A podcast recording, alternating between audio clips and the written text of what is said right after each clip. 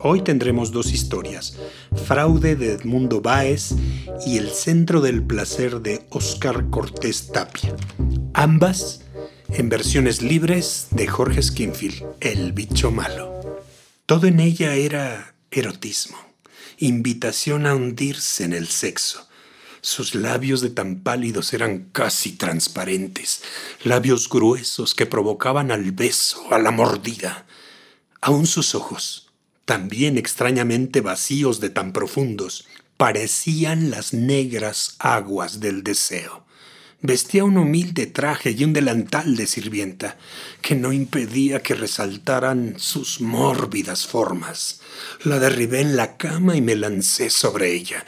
Hundí mi lengua en su boca y apreté sus senos, seguramente quemantes por el deseo, ya que se debatía murmurando No, por favor, no. Levanté la falda y mis manos recorrieron sus muslos también quemantes. No, por favor, no. Y cuando por fin iba a poseerla, me increpó acremente. ¿Qué se está usted pensando de mí? Yo soy un fantasma pobre pero decente. Y desapareció. Fueron semanas y semanas en cámara lenta, frente a aquel colegio Ay, mi dulce pequeña. Pero el horizontal, el definitivo placer que adivinaba yo en tus doce o trece años. Bien que lo valía. Incluso la asfixia del temor. ¿Y si me descubren? Mi tierna niña, el mediodía que te adentró en mi apetito, aún hoy me sacude.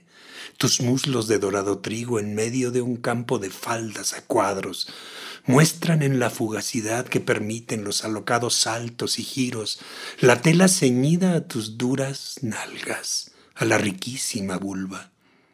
Lo confieso, esa vez decidí que tú serías el centro de una noche inolvidable, toda glotonería. Por eso el disfraz, el disfraz distinto en cada ocasión frente al colegio por eso el infierno de la espera, por eso el forcejeo en el instante preciso y luego el cloroformo.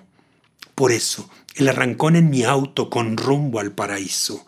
Por eso, pan de mi deseo, por eso, por esto, manjar mío, el vino y la mantequilla y las especies que adjetivan tu suculencia natural.